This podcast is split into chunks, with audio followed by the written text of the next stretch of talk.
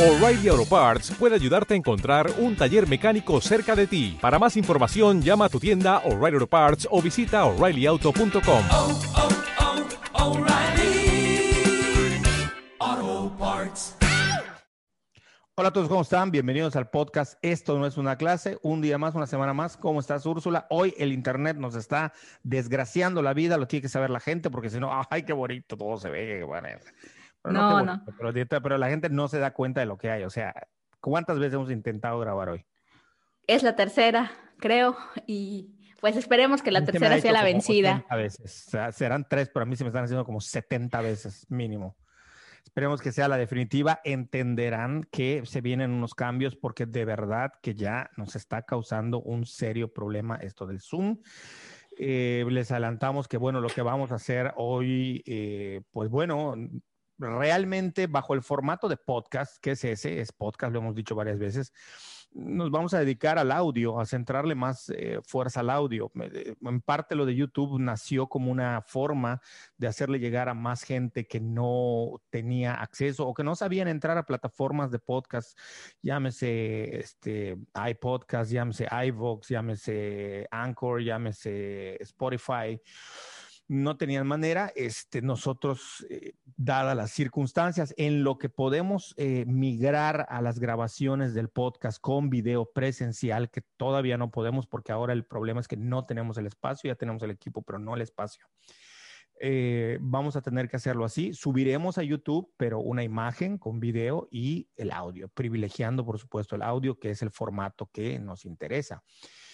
Em, y bueno, les pedimos paciencia a los que nos siguen en YouTube que para que eh, en un mes o mes y medio por ahí podamos nosotros ya tener algo de vuelta en video, pero sí lo de Zoom está siendo muy complicado y eh, pues nada, es un, es un poquito problemático. Eh, las veces que hemos eh, fallado, no tienen ustedes idea de cuánto nos han estresado, es un poco, es un poco bastante difícil, no un poco, ¿no? Entonces, bueno tratando de recuperar, saludo, Enrique Rodríguez, les habla Úrsula Martín Moreno, ¿cómo estás del otro lado? Hola Enrique, pues aquí igual pareciendo, pero, pero optimistas de por fin poder pasar a la otra etapa de, Antes de presencial. Claro, sí. O, o bueno, ya me conformo con tener las grabaciones en audio bien y, y- y que esté ahí, porque la verdad es que es un problema estar subiendo estos, estos videos a distancia, ¿no? Pero antes de estos 20 mil cortes que tuvimos, insisto, mi submisión como 20 mil cortes, estábamos hablando un poquito de, de cómo este, que yo soñaba, ¿no? Con recorrer todos, absolutamente los municipios y comisarías de Yucatán y que eh, Campeche, aunque territorialmente hablando, tú comentabas, es similar a Yucatán, el problema es que, bueno, no el problema, la situación en Campeche es que son muchos menos municipios, son 13 nada más, ¿no? Me decías. Sí, 13 y que además eran 11 hasta diciembre del 2020. Acaban de... Hasta no se han aumentado los municipios. Como Dos. dato curioso para la gente que se lo pregunta, también tenemos hoy más países que hace 50 años. Este, también los países se van creando nuevos países, otros se van independizando, en fin. Eh, y el tema es que, eh, pues, Yucatán tiene un montón de municipios. Eh, me Ciento falla la y algo, ¿no? pero- ¿Eh? Ciento y algo. Sí, muchísimo. Falla la memoria. Pero mm, el tema es que eh, sí, ese era mi sueño y nunca lo pude. En Campeche, en cambio, tan solo irte a la ciudad de San Francisco de Campeche, ya recorriste por lo menos cinco municipios, ¿no? De- Claro. y Sí, sí, pueblos más. Sí, sí, no, pueblos pasas Pueblos recorres más, ¿no? Como ocho. Sí, sí, sí, vas puebleando. territorio campechano. Uf, pasas muchísimos, Muchísimo, sí. muchísimos, muchísimos. Pero bueno, este, ese es, ese es un poquito de lo que estábamos hablando. A mí, ahora entrando ya en el tema que me compete, te decía yo que me llama la atención cómo a, a la gente cuando a, a cualquier especialista alguien le pregunta, pues dicen, no, que pues eh, si es médico, pues mejor ve a la consulta y te atiendo, ¿no? Porque le resulta muy molesto que les estén preguntando. Y luego así cada uno, un ingeniero les pregunta, no, pues este, da- dame chance, estamos en una fiesta. Luego me pregunta lo que quiera saber de ingeniería, ¿no? ¿Cómo, cómo se hizo el puente? Habría que preguntarle a la prima, saludos. ¿Cómo se hizo el puente de, de- de Puerto de Abrigo de, de Chelem, ¿no? De, El que conecta, ¿no? sí, Progreso. el, y el- el- puente de, ¿cómo se llama? El de San Francisco, el, el Golden Gate, pero Ok. Ya ves que todo le pone, ¿no? Que el, el- el Central Park de Mérida, el Central Park de Campeche, o sea, el Golden Gate de, de exacto. Yucatán. Em, pero, pero que curiosamente a, a los que somos antropólogos, psicólogos, sociólogos, este, la gente se nos acerca a preguntarnos cosas para calarnos, ¿no? Para ver qué decimos. Tú que eres antropólogo, ¿qué piensas de la economía del Estado, de la economía del país, de la política, de por qué la gente hace esto? Y tú genuinamente les empiezas a responder y resulta ser que lo único que obtienes son burlas. Entonces yo digo, ¿qué está pasando? O sea, no, no puede ser posible que, esté, que haya una burla, ¿no? este, todo el tiempo, no sé si a ti te pase, me decías que con la miel te pasa que la gente se acerca y te pregunta de miel, ¿no? Pero a ver, este, Sí. en otro sentido, este, lo puedes hacer de buena onda, me decías de una amiga tuya, que pues bueno, cuando son tus amigas les dices, pero sí me repatea que a mí cuando vienen y me preguntan qué pienso, lo único que quieren es sacar, meter aguja para sacar barretas, saber cuál es mi postura respecto a un tema complicado y después, pues no te creo. Bueno, pues no, te, no me crees, vete para el carajo. O sea, ¿para qué me vienes a preguntar mi opinión? Y además tú dices que por ser yo el conocedor y el profesional, no, yo lo dije. O sea, llegaron, oye, tú que eres antropólogo y sabes de esos temas, dime. Y entonces, ya que tardo una hora explicando, hablándole del proceso, conceptualizando, partiéndome la madre para explicarlo como si fuese una clase, pues no te creo, pues no me parece, pues no estoy de acuerdo contigo, pues vete para el carajo. ¿Para qué veniste a preguntarme? O sea, ya. Con alguien me tengo que desquitar de los problemas del Zoom, ¿no? Claro, claro. Ojalá alguien te preguntara hoy para que le- se lleve su camotiza. Estaría increíble. Empieza, no empieces a invocar a los. Los Ojalá, ojalá que hoy te pregunten, oye Enrique, ¿qué piensas de lo que sea? Sí, no, cuando es en Facebook, bueno, Se ya, arme. plano, termino, ya tengo mi frase de batalla. En Facebook hay cosas que no se discuten. Listo, perfecto. hablamos, ¿no? Pero no, si no, no, es, es complicado. Este, partiendo de eso, yo he hablado con amigos periodistas sobre el tema que hoy nos compete y eh, yo les pregunto cosas, ¿no? Sobre las notas, cómo cubren las notas, por qué hacen cierto tipo de periodismo y siempre me dicen que no, que, que no, que no, me, me dieron no una hay. explicación, pero no me dicen por qué, ¿no? Y esta semana, estas, estas últimas tres semanas han ocurrido cosas que a mí me han llamado particularmente la atención. Y una de ellas es, no me voy a meter demasiado en el tema porque este, me parece que es algo que, insisto, no intuyo, pero no me voy a meter a hablar en eso, que causa mucha polémica, una polémica que a lo mejor no sabíamos que existía de esa manera. Y creo que este es un punto de inflexión. Y como ciudadanos, lo que sí podemos, si bien no somos reporteros, ni somos eh, periodistas, ni estudiamos periodismo, tenemos toda la obligación, si la, bueno, no la obligación, tenemos el derecho y si lo queremos utilizar, de cuestionar absolutamente todo. No entiendo por qué cuestionar algo tendría que ser malo.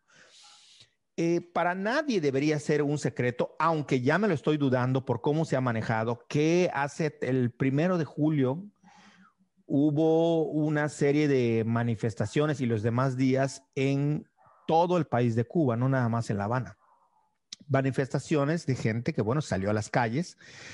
Eh, ¿Cuáles son las diferencias que han habido? Si han habido manifestaciones, hubo en los 80 una manifestación, el, el Mariel, y luego en los noven- 94 el Maleconazo.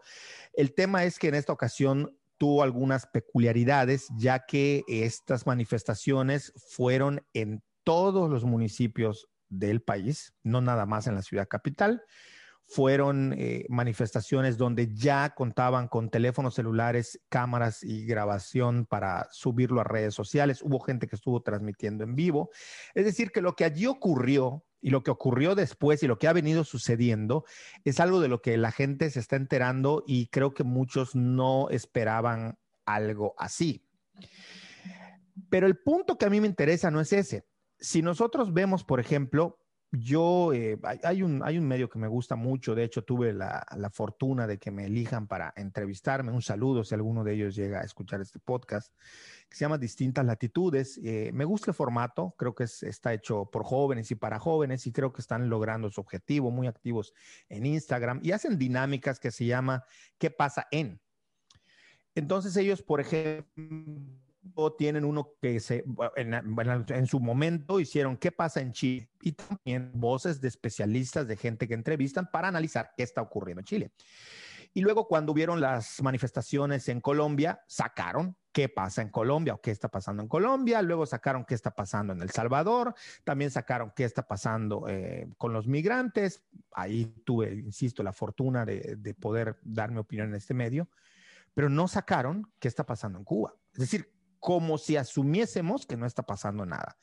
Y eso, perdón, pero es el medio de comunicación el que decide qué cubre y qué no cubre y a qué le da cobertura y qué no.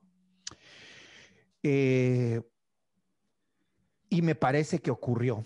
Eh, voy a hacer una comparación un poco para ver si, más o menos funciona. Ya saben que utilizo mucho el fútbol para hacer comparaciones.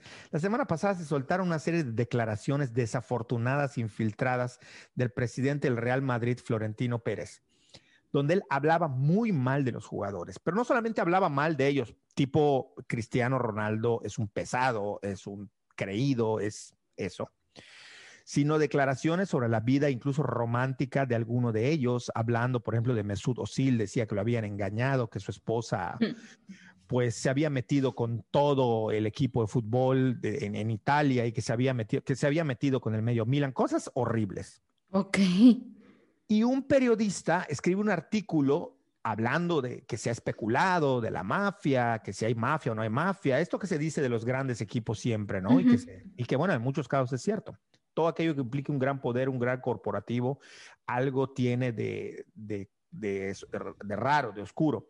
Y en el Real Madrid las especulaciones han sido siempre. El punto es que el, el, el, el toque fino, me parece, del que escribía el artículo es que decía, no me llama, no me asusta, asustan las declaraciones de Florentino Pérez, pero asusta más el silencio absoluto de los jugadores que él mencionó. Por supuesto. O sea, ¿por qué alguien que casi o prácticamente incurre en algo que podría ser delictivo o por lo menos castigado con una sanción económica, los afectados no abren la boca? ¿Qué pasa ahí? Entonces, algo así me pregunto, ¿qué ocurre con este caso de que hay algunos lugares donde las noticias te las están metiendo todo el tiempo de tal manera que tú creas que allí está ocurriendo algo que a lo mejor no está ocurriendo o en ocultar algo que tú crees que no va a pasar cuando sí puede estar pasando? No sé, yo, este, es, es la duda que tengo de, de, estas semanas que ha habido. No, insisto, no me meteré a hablar del, del tema de, de Cuba porque implica fuera de Cuba, curiosamente, también una serie de problemáticas.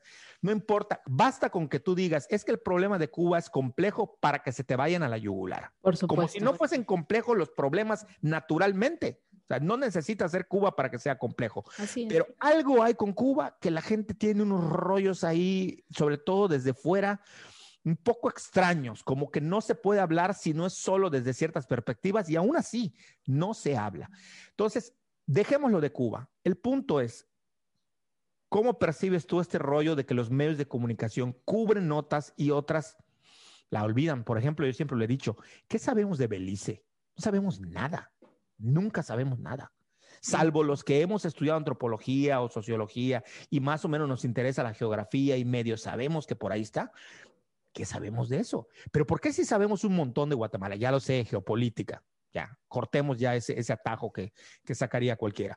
Pero más allá de la geopolítica, hay intereses de venta de noticias que pasan por un montón de conceptos que el periodismo debería tratar de explicar. O sea, los claro. medios de comunicación. O sea, ¿por qué sabemos mucho de unos lugares y no sabemos nada de otros? Porque alguien dirá, bueno, porque está en el Caribe. A ver, sí, pero tampoco sé nada de qué pasa en Granadina. Y sin embargo, fuera del fútbol, sí sabemos todo lo que pasa en Haití.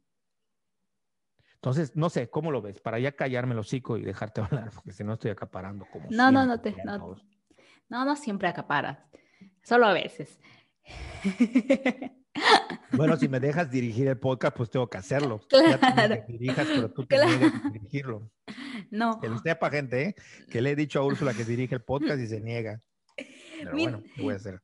A ver, el, es el tema este de la prensa, el periodismo y las notas que se, que no sé cómo decirlo, que se deciden, eh, o a lo que se le decide los reflectores y no, pues también es algo que a mí me llama la atención y, y un poco cuando planeábamos este, pues de lo que íbamos a hablar y no.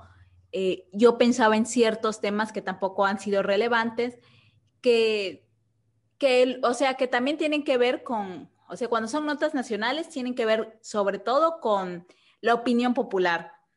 Y, por ejemplo, me ha llamado mucho la atención cuánto, cuánto, cuántos reflectores ha tenido el tema del INE en, estas, en estas elecciones, ¿no? Y un poco porque, o sea, y no, tampoco es que quiera hablar todo el tiempo el presidente de la República, pero sí se me ha hecho súper curioso que ha sido muy mediática la guerra contra, pues a mí me parece una cruzada contra el INE desde presidencia, pero a la que también se le ha sumado últimamente, pues, este, el gobernador electo de Monterrey, ¿no? Porque lo que ha cubierto los reflectores últimamente en México ha sido el tema del INE multando al partido Movimiento Ciudadano en, en Nuevo León, porque eh, se considera ilícita casi casi la, el apoyo que le dio la esposa, esta Mariana Cantú, creo se llama, ¿no? Mariana Cantú. No, no, Rodríguez. Ah, bueno, algo así, ¿no?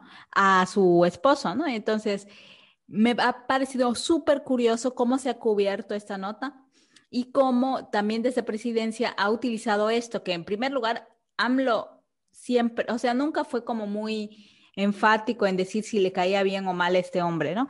Pero que ahora se cuelgue de eso para hablar de los abusos del INE y que se esté cubriendo tanto la nota sobre los abusos, entre comillas, del INE versus todo la, la este, digamos, esa cruzada en contra del INE me parece muy interesante, ¿no? Porque se está privilegiando ahora hablar del INE con abusos y no con todo lo que se ha hecho para desmantelar instituciones en México. ¿Cuál es el interés de la prensa? Si existe un interés.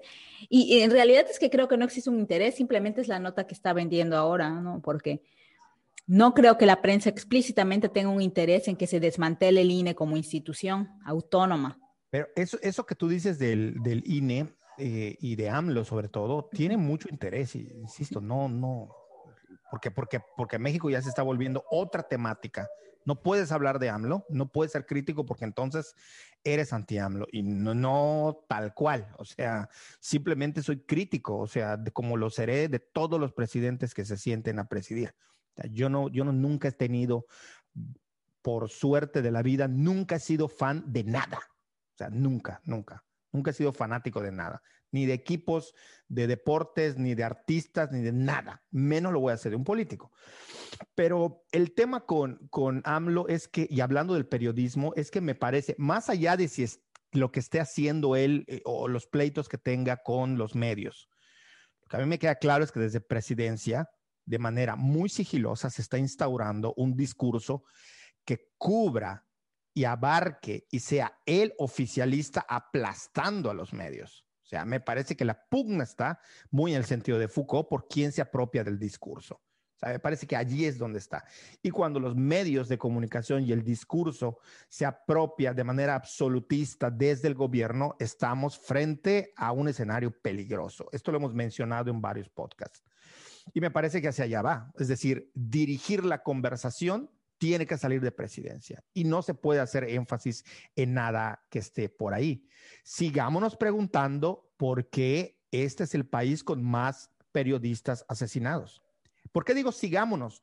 Porque el cuestionamiento no puede parar, esté quien esté en la presidencia, y resulta ser que está AMLO, y siguen matando periodistas. ¿Qué está pasando? ¿De qué hablan? ¿Qué mencionan? Que los están matando y hay impunidad. Completamente. También creo que México es uno de los países, no sé en qué lugar esté, en donde se matan más activistas medioambientales. Sí, totalmente. Mueren por, o sea, es increíble el número de activistas de medio ambiente que mueren en México, junto con periodistas, muchos periodistas que cubren notas también que tienen que ver con movimientos a favor de ciertas eh, causas medioambientales, son los que mueren también y obviamente los que cubren cosas de narcotráfico y gobierno, pero sobre todo los vinculados al tema del medio ambiente. Y eso también que, que nos, o sea, que justo que estamos hablando de qué notas se privilegian y todo eso, también es importante mencionarlo, ¿no? Porque el, el tema de medio ambiente es un tema que si lo tocas corres riesgo. Porque, o sea, esa es una pregunta. ¿Cuáles son las causas? O sea, ¿qué tiene?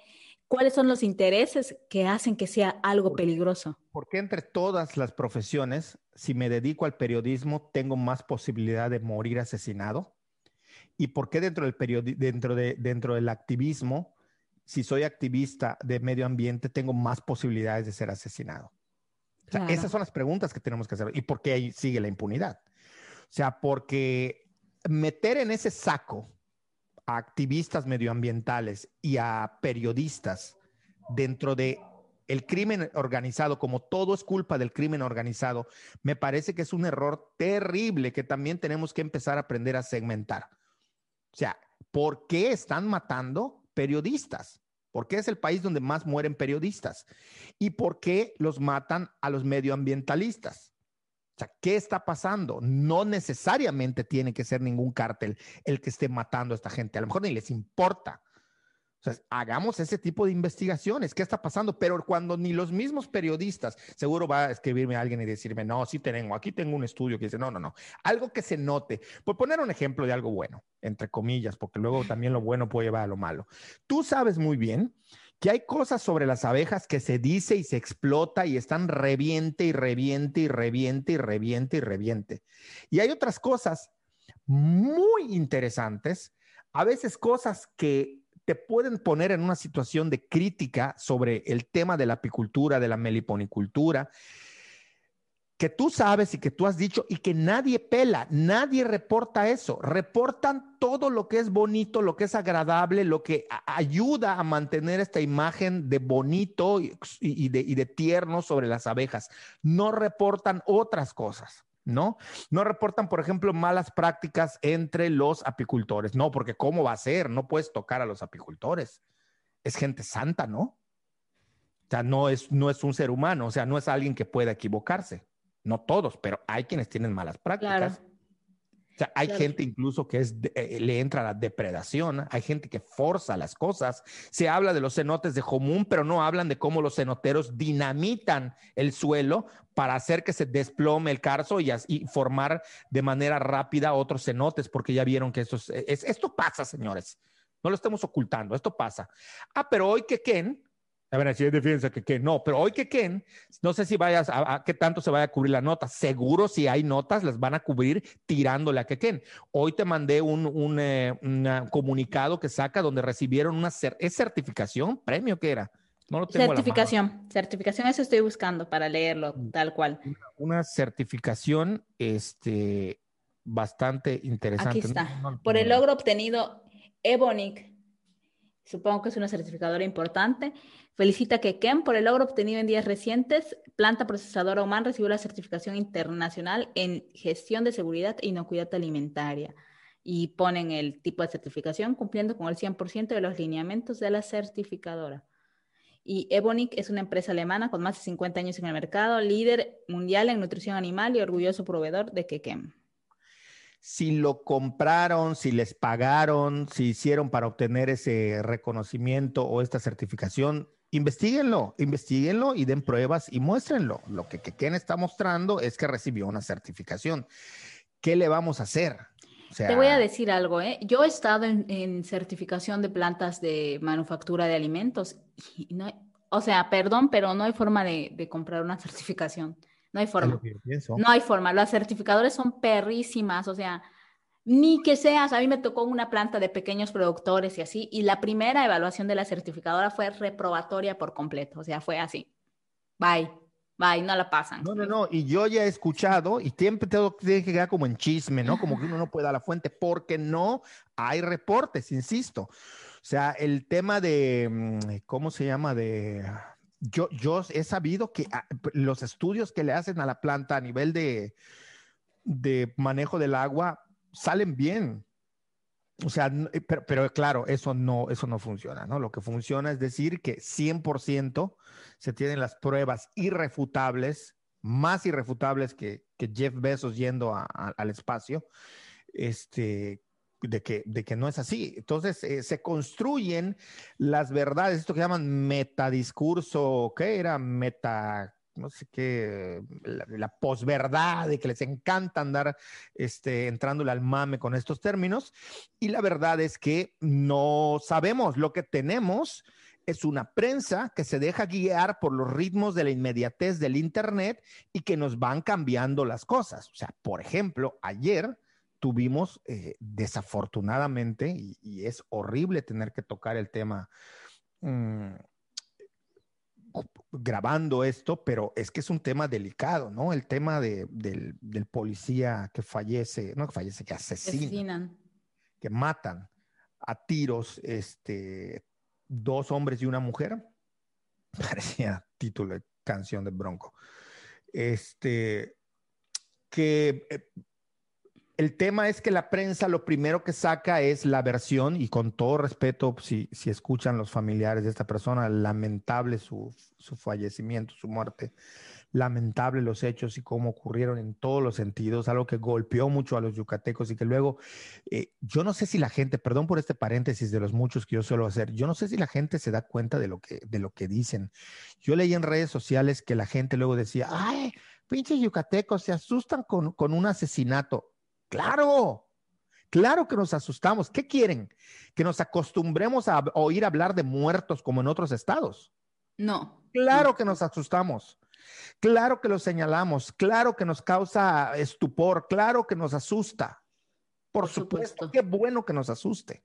Sí, sí, y mira, mira ahí todo, todo, todo, haciendo yo un paréntesis. La violencia que hay en su estado. No, no, no mamen. No, justo, eh, y ahí voy a, ahí voy a meter, porque yo sí soy fan a diferencia tuya, yo sí me hago fan y yo soy muy seguidora de Cristina Rivera Garza. Ya tiene dos libros que a mí me parecen, bueno, a mí todo lo que ella escribe me parece increíble, ¿no? Especial, todo, todo. Pero lo último, lo último que ha estado haciendo acerca de violencia y todo tipo de violencia, pero sobre todo ligada al narcoestado, justamente hace eso, ¿no? Que nos estamos convirtiendo, o en México se está convirtiendo no solo en un arcoestado, sino en un estado, un necroestado, o sea, en el que vemos la muerte como, y la muerte con hechos violentos, la muerte relacionada a crimen organizado, la muerte re relacionada a sicarios y la muerte así, como cosas habituales y que justo dejamos de sorprendernos, utilizando sorprendernos sin ningún sin ningún sentido, digamos que esto es complicado, ¿no? eliminar de sentido una palabra, pero sorprendernos generalmente lo utilizamos para positivo, ¿no? Como hay una sorpresa, pero aquí no, sorprendernos como tal sorpresa de las muertes violentas, ¿no? Y entonces nos convertimos en desalmados, ciudadanos desalmados a los que la muerte ya no no es algo que nos mueva. Y justo no, o sea, qué bien que todavía en Yucatán logramos sorprendernos de la muerte y que de la muerte hacemos y exigimos todavía justicia. Eso habla de que nuestro Estado sigue aún con buenos niveles de, pues eso, de paz. Por algo dicen que Yucatán es el estado más pacífico. Es, es la entidad con menos eh, crimen violento. Entonces, está bien, por supuesto que violencia, es, perdón. es algo positivo. Violencia asociada a asesinatos. Sí, claro, no, porque hay otro tipo de violencia, por supuesto, pero asesinatos, no. Entonces, es, es correcto y la sociedad debería, una sociedad sana, debería sorprenderse de que maten a alguien. Totalmente. Y no lo dices perfecto. Una sociedad que está sana debería causarle miedo. Claro, por supuesto. Que Entonces, no nos cause. Sí, sí, dime, dime. sí, que no nos cause miedo, está hablando de algo enfermo, podrido, putrefacto, apestoso, todo, claro, todo. Totalmente. Exacto. Y eso es algo que a mí me, me llama la atención y me, me, me, asusta, ¿no? Que, que, que, haya gente que no se asuste. El tema es que, bueno, vamos viendo nosotros como lo primero que sacaron, pues fue llamar, eh, es decir, mostrar el lado heroico del, del, policía que sí, valientemente este joven, en paz descanse, eh, tuvo un acto valiente, pero curiosamente yo decía, y los medios, yo leía las notas, las primeras que salieron, yo decía, no se están dando cuenta de la narrativa que están obviando y la que están construyendo. Uh -huh. Lo matan porque él, así nos dicen los reportes o los que yo he leído, trató de intervenir o hacer algo donde antes estos dos hombres y una mujer asesinan a una mujer. Es decir, el policía trató de detener o, no, o, o de agarrar o de aprender a feminicidas, uh -huh. incluida una mujer. Y esto lo dejaban de lado. Y las notas, las primeras notas que bombardeaban era esto, ¿no? La parte heroica, sale Saiden y habla y dice y, da una explicación de como haciendo casi, casi allá un, un, bueno, no casi, hicieron un homenaje que no está mal, está bien, pero después, horas después, es que se empieza a cubrir el hecho de, bueno, ¿y quiénes eran? ¿Y dónde venían? Y no querían decir de dónde eran, si no eran yucatecos, no eran yucatecos, porque sabes que eso causa furor en, en Yucatán, de que si son claro. fuereños o no son fuereños, y que todos estos rollos de, de, uh -huh. de, de la gente que, que dice. Después dijeron que había pasado. Entiendo que conforme van pasando las horas, van descubriendo datos, pero ya tenían desde el primer momento el, el, dato de que el joven que asesinaron fue porque trató de perseguir a los que antes habían matado a una mujer. Y entonces se van y sale el gobernador y saca una carta diciendo que había activado todos los mecanismos que hay en pro de la defensa de la mujer y de protección y de auxilio y bla, bla, bla, bla, bla, sin haber dicho todo lo que se tenía que decir. Y entonces se le van encima a la fiscalía de por qué no lo están haciendo y hasta mucho después la fiscalía dice, porque el tema era que la mujer denunció, la mujer denunció que, que, que, que, su ex o no sé quién estaba siendo violento y tenía una denuncia y no se le hizo caso. Y después la fiscalía dice, sí, pero lo hizo en la fiscalía, no sé si de Morelos o algo así, no lo hizo en la de Yucatán. Entonces, parece ser que te van construyendo, no parece ser, te están construyendo una narrativa para mover a la gente a seguir una nota totalmente manipulada y manipulando las emociones sin decirte la realidad.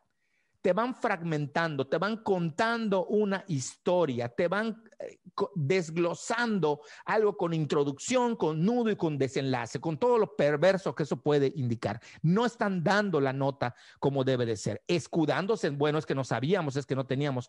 Tenían desde el primer día todo este cuadro que acabo de plantear completo. Y sin embargo, cada actor dentro de los medios de comunicación lo fue utilizando para irse posicionando e irle dando más carnita, perdón por lo horrible que suena, al tema. Y eso es lo que causa molestia. Entonces tenemos todo el derecho como ciudadanos de preguntarnos por qué ocurrió así. ¿Por qué se van escalando de esta manera? ¿Por qué va siendo progresiva? ¿Por qué incluso la violencia a nivel de noticias se va dosificando? A nivel de investigación periodística también se va dosificando. ¿Por qué no se dice como debe de ser? Y no es la primera vez que ocurre. En todos los actos de asesinatos que han ocurrido, te van dando por pedacito. Van a decir, Enrique, pero es que es por el clic rápido, el clickbait. Por. No es cierto. Ya creo que somos una sociedad que debemos estar más allá de tragarnos estos cuentos. Es decir, lo que hay es una perversión, me parece, en el sentido de maquiavélicamente tratar de manejar con fines de vender una nota una construcción de una narrativa en ese sentido. No sé si tú lo veas así o yo sea demasiado paranoico, conspiranoico. Pues mira, sí, me parece que sí, efectivamente, como tú dices, al final la información es algo que se maneja, ¿no? Hay un manejo evidentemente de los medios premeditado para como tú dices, no sé si para darle más carlinita, pero sí para exprimir que se escuche igual de feo, exprimir la nota y el suceso lo más posible, ¿no? Porque al final un suceso es eso, un suceso. ¿Cómo convertimos un suceso en una nota? Justamente manipulando los datos. Y, y, y suena horrible, ¿no? Pero, pero es no que es así. manipulando los datos, sino manipulando cómo das los datos. Exacto, manipulando la forma en que presentas los datos. El hecho hasta ahorita no se, no, no se ha manipulado lo que se ha manipulado es cómo se construye la narrativa. Me queda clarísimo que hubo una construcción narrativa ahí. Claro. No, y, y ha habido veces que sí hay una manipulación de datos, digo, sí, sí, sí. han sido casos horribles a nivel nacional y que se han construido datos donde no existen. Sí, ¿no? mienten, los inventan. Sí, eso sí ha sido, o sea, a mí sí que me han dado, me ha dado terror de repente cuando han, han hecho lo que pasó en Televisa con lo del sismo y la niña atrapada y cosas así que tú dices, ¿qué, qué onda? Con esto, ¿no? Digo, al... la escasez, Ajá. que fue ya aceptado por el mismo Loret de Mola hace, sí. desde que pasó, ¿no? Lo de Paulette, todo, todo ese tipo de cosas, ¿no? Que, que tú dices, está, ahí sí que hay una manipulación y una invención de datos, ¿no?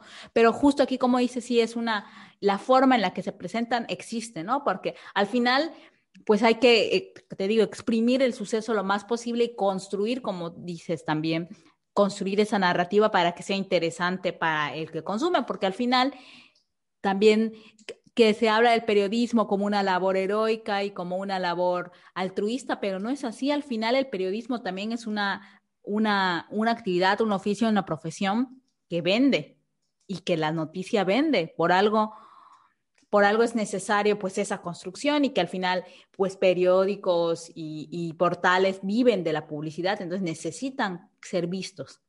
Y en ese ser vistos, pues pero está. ¿Hasta qué punto eso no está generando una deformación de la opinión pública? Ah, no, o sea, a mí me queda Y ahí evidente. entramos Y ahí entramos en otros campos. Ajá. Poner un ejemplo. ¿Por qué me llamó la atención que decían el policía murió en... en, en- En su plena labor o algo así.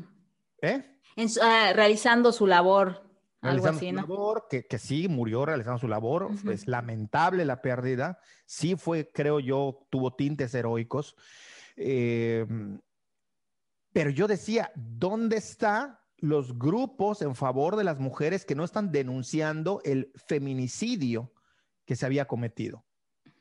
O sea, ¿por qué? Y hasta ahorita sigue en otra situación y en otro contexto, habría habido seguramente y muy bien hecho todo un despliegue de movimiento, de quejas, de, de protestas. Y aquí, ¿cuál es el problema? ¿Qué pasó que no tenemos esas voces eh, de grupos feministas eh, preguntando qué pasa con esta mujer? ¿Es porque era de fuera? ¿Son incómodas las preguntas? ¿Molestan? ¿Qué, ¿Qué, pasó?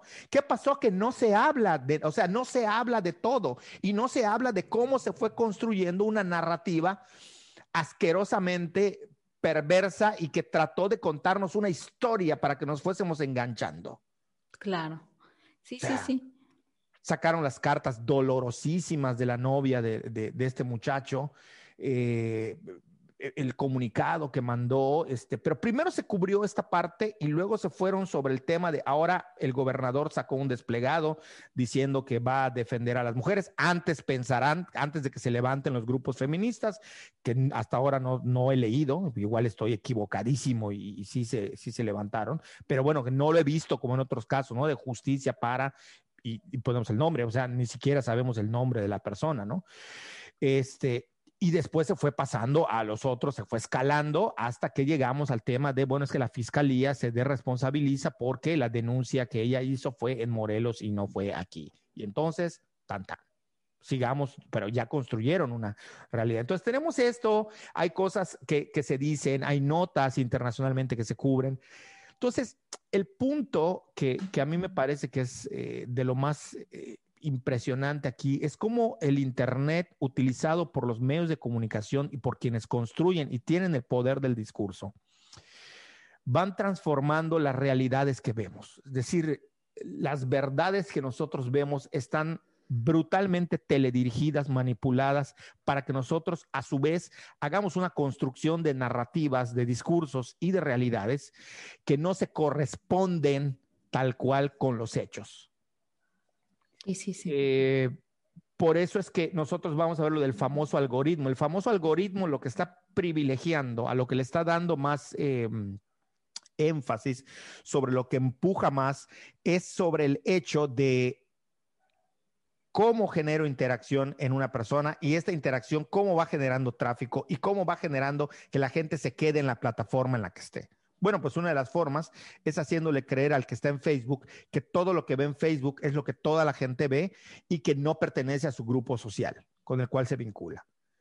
Ya lo he dicho en otros podcasts, si ustedes quieren hacer una prueba de cómo el mundo no es lo que su Facebook le muestra y no es su grupito con el que habla, váyanse y revisen el, el teléfono de una tía, váyanse y pídanle a alguien el teléfono. No vayan a creer que estoy incitándolos a que hagan la, cosa esta burda que hacían los de Badabunde. Ay, amiga, dame tu teléfono, voy a revisar con quién se chatean, ¿eh? por 200 pesos. No. Pero hagan el experimento, acérquense a alguien que no conocen, únanse a grupos de, venta o no sé, hagan algo por salirse de esa burbuja para que dejen de creer que todo el mundo es de izquierda solo porque sus amigos y su grupo de Facebook es de izquierda. O al revés, dejen de creer que todo el mundo es de derecha y que todos tienen una misma creencia solo porque su grupo es de derecha y creen en lo mismo. O sea, hagan el experimento, traten de salirse de esa burbuja que las redes sociales cada vez te encapsulan más. Claro. Ese es el grave problema. O sea, Sí. que estamos, a- la verdad ahora la está dirigiendo lo que vemos en redes sociales. Sí, dime. Sí, no, no, no, completamente de acuerdo contigo. Y yo lo tengo clarísimo porque yo en, en Facebook tengo a mucha de mi familia, sobre todo paterna, en redes sociales. Y pues yo con la gente que normalmente hablo, por ejemplo, está a favor de la despenalización del aborto y, y todo eso, ¿no? O sea, generalmente con ese tipo de gente hablo, con gente que está, o, ah, sí, pues sí, a favor de la despenalización del aborto, con todas las causales. Y sin embargo, soy solamente con ver las publicaciones pro vida que ponen pues mis familiares y eso me doy cuenta que, que es nada, ¿no? O sea, al final que quienes están a favor de esta despenalización es un grupo minúsculo frente a toda la gente que piensa que, el, que no, o sea, que, que por supuesto que esas son asesinas las mujeres que abortan por cualquier razón, ¿no? Entonces, me, sor- o sea, sí me sorprendió porque cuando abrí un poco más, digamos, la perspectiva es, es otro, es otro, son muchos mundos. Y parece, parece una locura porque justo la gente de izquierda dice eso, ¿no? Un mundo en el que quepan muchos mundos, pero creo que mi pequeño mundo es el único al mismo No, tiempo. claro, y, y- y, Sí, por, sí. per- perdón, pero esa postura es de las más intolerantes que conozco. Sí, o sea, sí, un sí. mundo donde quepan muchos mundos, pero que esos mundos sean igual a mi mundo. Exacto. O sea, no hay mayor intolerancia que esto. Ujú. ¿no? O sea, este, esta manera de pensar o este discurso.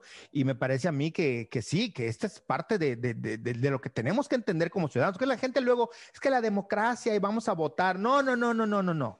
No. Construir ciudadanía se basa también en aprender a saber cómo criticar a quienes están en el mando, a quienes están en el poder. Eso es Claro. construir ciudadanía. Por todos los medios, desde que manda un tweet, que pone una historia de Instagram, quien toma una fotografía, quien habla, quien se expresa, eso es parte de construir ciudadanía. Cuestionarnos, preguntarnos. Ahora resulta que no podemos decir nada de nadie. O sea, no se puede. ¿Por qué? Porque enseguida te caen las hordas de seguidores a decirte que estás mal y que estás mal además moralmente, muy propio de las izquierdas, lo debo decir, esta, esta superioridad moral, porque las derechas ya, ya son este, prácticamente santos, ¿no? O sea, las derechas normalmente son santos. O sea, son, son como, son como primos cercanos del Papa, se creo yo, y les llega la santidad. Pero los otros se creen moralmente con la autoridad para decirte de qué va la cosa, de qué va la vida. Entonces, eh, si, no opinas como la persona, entonces, claro, tú te llenas en las redes sociales y lo que estás viendo es eso. Es como que la gente cree que porque en su barrio se agarraron a madrazos después de una corrida de toros, cuando había corridas, porque a mí me tocó vivir esa época en, en Yucatán, donde en el pueblo había corridas.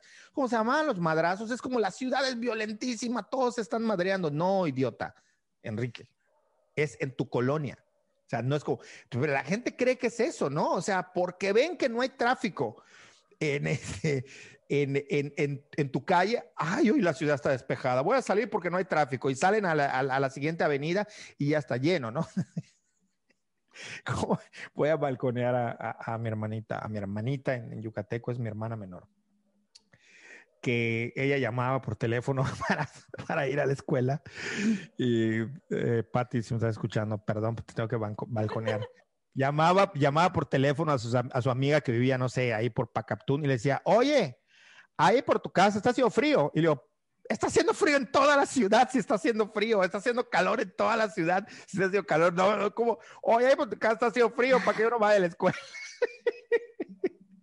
Pues un poco así, un poco así. Es como decir, abro mi Facebook para ver qué está pasando en el mundo. No, no, no, no, no, no. Abres tu Facebook para ver qué está pasando en tu mundo, chiquitito, insignificante, que no importa tanto como crees. Ni tu vida, ni lo que dices, ni tu grupito. Eso me incluye a mí, señores, ¿eh? Porque luego, ay, que habla muy fuerte, que dices cosas y empiezan a a- Yo, en favor de la generación de cristal, debo decir que a mí, desde que yo tengo uso de razón, siempre la gente que está a mi alrededor es de cristal. O yo seré De acero. de hierro, yo no sé qué, pero, pero yo. Iron Man se queda tonto, ¿no? pero sí, sí, sí, sí, sí. Yo soy Enrique Estrella, Enrique Starks. Este. No, no, no, no, no. Es un, es un desastre. O sea, a mí, a mí, a mí me, me, me parece que, que, que, la cosa va, va por ahí. Ya, ya no sé ni qué estoy diciendo, pero bueno. Este, sí, sí me parece que hay una, hay una manera de construir, de esgrimir, de presentarlo. Yo no sé, yo le pregunto a los medios, eh, a los rotativos, a los portales, a los a lugares donde estoy, antes de hacer alguna aportación, oye, ¿tienes línea editorial? No, no, aquí no tenemos línea editorial. ¿Cómo que no tienen? Claro que tienen línea editorial. O sea, claro que hay una línea editorial, claro que hay algo que te van a leer y te van a decir, a ver, esto no pasa. Y no estoy hablando de faltas de ortografía, que incluso las hay. Estoy hablando de, eh, de temas y de tonos. O sea, claro que hay una línea editorial, unos más cerrados, otros más abiertos, pero una línea editorial, bueno, en el podcast con, con, eh, con Nimbe lo, lo, vimos, ¿no? Que ella trabaja para medios de comunicación desde hace tiempo y ella le decía, todos tienen una línea editorial, ¿no? Por supuesto, sí, sí, completamente, todos. Desde que alguien pague línea editorial, y yo así lo resumo fácil. O sea, al final, si hay propietarios, va a haber una línea editorial. Sí, siempre. Sí, siempre. sí, no, no tiene que ver nada más que sea del gobierno, o si es No, no, oficialista, no, no. no oficialista. Desde que hay un interés económico va a haber línea editorial y lo entiendo. El Claro. tema es que la gente te dice, no, no, no tenemos línea editorial. Sí, claro. Rayos, no van a tener. Claro que lo tienen, claro que de facto hay cosas que te cierran, claro que de facto te, te, te lo dan, ¿no? Claro. Este, pero sí me parece que hay cosas que se cubren, cosas que no se cubren, cosas que son súper importantes, súper relevantes para, para poder entender un fenómeno y no lo cubren y no lo abarcan. Y así no sabemos de países, no sabemos de ciudades, no sabemos de cosas porque los medios de comunicación deciden sesgar la información. Completamente. Sí, claro, es claro. como- es como estábamos hablando, ¿no? Al, Al inicio. Y terminamos hablando de quién sabe qué, de todo, un poco. Hasta de cómo nos imaginábamos las Olimpiadas, casi, casi. Eh, hablamos de las Olimpiadas. No, no, dije casi, casi, porque es que estuve viendo un video de que salió de TikTok de cómo nos imaginamos las Olimpiadas en Japón y Ah, Eevee ya. compitiendo con la Pikachu, ¿no? En las carreras y cosas No, así. pero ese, ese rollo de meter a los, a los, eh, a los Pokémon o Pokémon, ya no recuerdo con César, saludos César Córdoba. Pokémon. Ya no, ya no, ya no recuerdo en qué quedamos, si era Pokémon o Pokémon, pero Sin acento que, Pokémon. Eh, em- se volvió tendencia Charizard y tú ni lo supiste porque ya no, ya no te interesa En Pokémon. que estoy desilusionada del juego. eh, se volvió tendencia porque los tuiteros empezaron a poner que la, el pebetero lo iba a encender Charizard. Hubiera estado bueno. Para quienes no conozcan, bueno. bueno, Charizard es un Pokémon que De fuego. que de fuego que pues lanza fuego o lanza llama o sea, Pero no es, no es tipo dragón, ¿eh? Justo esta es una de las grandes injusticias de la caricatura. Charizard no es tipo dragón. Aunque parece un dragón, hace todo lo de un dragón y todo no es un dragón. claro. No, pero sí, sí, sí, por ahí se volvió tendencia, Ajá. ¿no? Este, este, este rollo de las Olimpiadas. Olimpiadas que ahí no sé qué esté pasando, pero con esos horarios que tienen, Está Perdón, no dificilísimo ver. Sí. no, yo no las voy a ver. Mi galla, mi Cuesta gallina ya. el sueño y luego vas a levantar a las 3 de la mañana para luego estar con el ojo pelón todo el día, ¿no? Sí, sí. Pero sí, mi gallina ya compitió y queda en cuarto lugar. Ni ¿Quién era modos. Eh, Caro, Caro, no sé cómo se llama, es de clavados. Ya compitió en la fase de parejas y quedaron en cuarto lugar. Oye, ¿es mi idea o están avanzando muy rápido? Rapidísimo. Siento Pero que está ¿esto es porque lo amoldaron por la pandemia o...? Supongo, supongo, porque sí siento que está yendo porque no hay muy gente, los rápido. protocolos se hacen No. rapidísimo, más Mm, rápidos. Exacto. Igual Este, ayer fueron competencias es, eh, eliminato- no, las que son antes. Sí creo que son eliminatorias sí. de nado. Y Wow. estuvo bueno. Japón, No, arco ya terminaron casi lugar. todas, ¿no? sí, Vienen las individuales porque estaban las, empezaron con las grupales pareja, sí. de pareja, ¿no?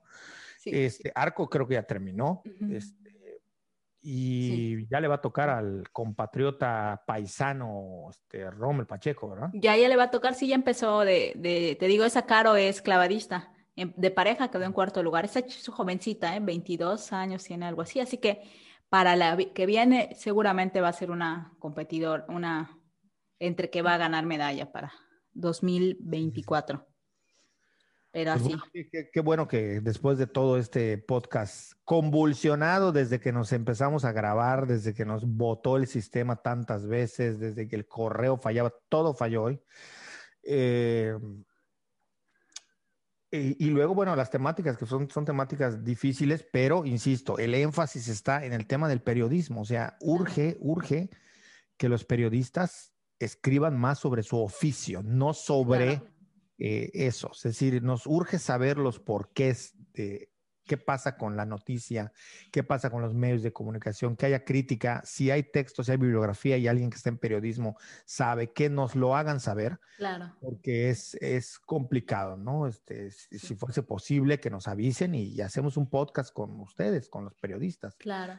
Porque es, es, es importante tocar este tipo de todo. O sea, es como a nivel internacional, local, micro local, se, se hace una selección de qué es lo que consideran que va a vender y qué es lo que consideran que no va a vender. Y, y- y en función de eso Así es. escriben, ¿no? Sí, supongo también que, debe- o sea, en mi mente pienso que deberían haber eh, criterios de alguna forma objetivos para elegir qué es nota y qué no, y qué se publica en, en si es en periódico, en primera plana, a cuatro páginas. Y, y en los medios también es que no sé, por ejemplo, porque con esta emergencia de medios o de portales de noticias, por llamarlo de una manera, en redes sociales que, que tienen fuerza en Facebook y que tienen página, pero que su fuerza radica en Facebook y no en la visita a la página web, porque eso es otra cosa que no hemos dicho porque no ha salido el tema, pero las páginas web están muriendo. O sea, y eso no, no lo digo yo, lo dice o No, sea, no, no. todos los expertos. Ya casi nadie entra a www tal página. Uno No. entra a redes sociales y de la red social te dirige, si es una, si es una marca de, de productos o servicios, te redirige a su tienda en línea, que es. no cumple con la función de lo que era una página web. Lo mismo con los portales de noticias, o sea, su fuerza ya está llegando, portales de noticias o como sea que se les llame, su fuerza es a través de redes sociales, a través de Facebook, a través de Instagram, a través de TikTok ahora, y luego te redirige a su portal que ya no es el que tú vas a ver, ah, yo, yo, voy- yo veo el portal del diario de Yucatán, ¿no? Yo entro Ah, directamente. La nota a la que le diste clic. Exactamente. Entonces, también esa es otra cosa. Ahí habría, no, tendría que haber otra dinámica completamente, que no sé cuál ver, es. A ver, yo entiendo que no todos los acontecimientos caben en un portal Sí, de lo que por ocurre. supuesto. Eso lo entiendo. Y entiendo que hay cosas que, pues, a nivel de noticias son más relevantes que otras. Pero, ¿por qué si tienes dos asesinatos en Mérida en un mismo momento, uno acapara más la atención que otro? Ahí sí me perdonan, pero tiene que haber una explicación. Por supuesto. O sea, ¿por qué no se le dio la misma cobertura al feminicidio y sí a lo del policía? Insisto, el dolor de la familia de él, pero también de la mujer que asesinaron, es horrible y sin embargo no están a la par. Sí, sí, Y sí. ni siquiera están a la par de parte de quienes están enfocados en ciertas causas. Eh, no todos los, los, los, eh, los- las muertes de activistas eh, ecologistas o pro natura se cubren de la misma manera, aunque ocurran el mismo día. O sea, ¿qué es lo que está marcando estas agendas? O sea, tenemos manifestaciones en todo el mundo. Lo que está ocurriendo en Francia tampoco se le está dando ninguna bola, pero es importante lo que está ocurriendo en Francia. Lo, lo del tema de las vacunas y las protestas y, lo que está y las políticas eh, de salud que están teniendo ahí.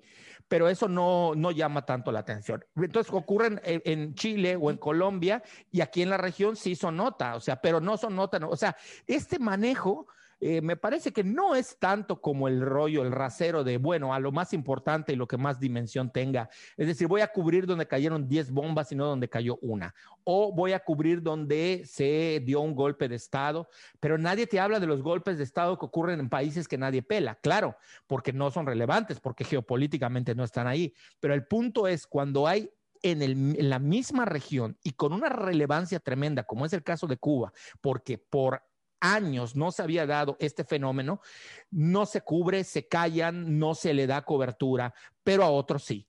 ¿Y por qué, por ejemplo, en este caso se le da cobertura a un asesinato y no a otro? Y ocurrieron el mismo día, en la misma ciudad y de la misma o peor forma violenta. No, no se le da. ¿Y por qué ocurren otras cosas que pasan y que no? Sea, hay claramente agendas y narrativas que se quieren construir, me parece. Por supuesto. No, no, Sí, lo- completamente. Completamente. debate totalmente periodístico de discurso, de poder y de cómo estamos eh, enfrentándonos nosotros a ciertas realidades que no nos quieren dejar ver ni siquiera desde el punto de vista crítico. Hay cosas sobre las que no se puede hablar porque conllevan un estigma, un estigma social, un estigma del poder y un estigma desde la construcción dirían los fenomenólogos, social de la realidad, haciendo uso de estas palabras que, que luego este, en, en Facebook Sí, nos sí. hacen este, discutir con, con colegas, ¿no? Exactamente, pero sí, cómo sí. para todo utilizamos las palabras estas. Pues bueno, este, no sé, vean los Juegos Olímpicos, los que puedan, los que se desvelen. Yo no, Exacto. no lo, no lo voy a hacer. Eh, y nada, volvemos a recordar eh, a, a- a quienes se les haya pasado el, el tema de que debido a que las grabaciones para YouTube vía Zoom nos están causando mucho problema, eh, vamos a buscar la manera por un tiempo de que lo que se suba a YouTube sea pues el audio y alguna imagen ahí, no estaremos nosotros hablando como hablamos ahorita. Creemos nosotros, tenemos la idea de que la gente no está viendo nuestras caras la hora, hora 20 que tarde el podcast. Yo no lo haría, es, un podcast, yo lo dejaría. Pero bueno, cada quien eh, consume lo que consume de la manera como la quiere Ah, consumir. Hay, hay que comprometernos a, a hacer unos dibujitos. Bueno, no nosotros, No, contratar a unos que nos hagan unas caritas. Más bien, este, sí, porque, porque es, es terrible, ¿no? Este, no, no, no. Yo no lo veo, yo lo veo, esa parte. No saben ustedes todo lo que, lo que nos ha conllevado este, seguir con esto del Zoom. Es muy, muy, muy problemático. O sea, lo haces una vez y no hay problema, pero ya cuando tienes que estar constantemente utilizando la plataforma y tratando de que salga en tiempo y forma, es, es complicado y pues un poco ya nos rebosó la cabeza esto del, del- Sí. del internet, ¿no? O sea, es- es- las veces que han visto que no hay episodio es por porque hay algún problema técnico, o de audio, o de subida, o de algo, algo, algo pasó. Y esto nos lo complica mucho más. Entonces, como es un podcast y la intención, la naturaleza, el formato que nosotros queremos utilizar en el podcast, pues vamos a privilegiar el podcast. Este, el audio, perdón. Sí, podcast audio. Eh, y bueno, quienes lo siguen por YouTube, bueno, pues eh, seguiremos ahí durante un rato y, y ahí lo, lo veremos. De mi parte, eso sería todo. Denle click, este, suscríbanse, compartan, eh, denle like, comenten. Nos ayuda mucho cuando comentan, nos da mucho gusto. Ahora que somos pocos, podemos leer los comentarios y podemos eh, dialogar, interactuar con ustedes. Nos ayuda mucho, nos, nos sirve. Y mm, gracias a los que nos escuchan siempre, agradecemos por los medios solo de audio, este, iTunes, eh, podcast, eh, Spotify, iVoox y en otras plataformas como 2020 Yucatán. Eh, muchas gracias por escucharnos y por interesarse en lo que tenemos que decir. Eh, yo no, yo lo dejaría hasta ahí. No sé si tú tengas algo más que comentar, Úrsula. Nada, agradecer y pues que nos sigan escuchando. Muchas gracias. Que nos sigan escuchando, muchas gracias. Este, píquenle a todo lo que hay que picarle y, y nos estamos viendo en el siguiente episodio. Ojalá que este les haya gustado, les haya sido de su agrado y nos seguimos viendo y escuchando por aquí. Hasta luego, chao. Chao.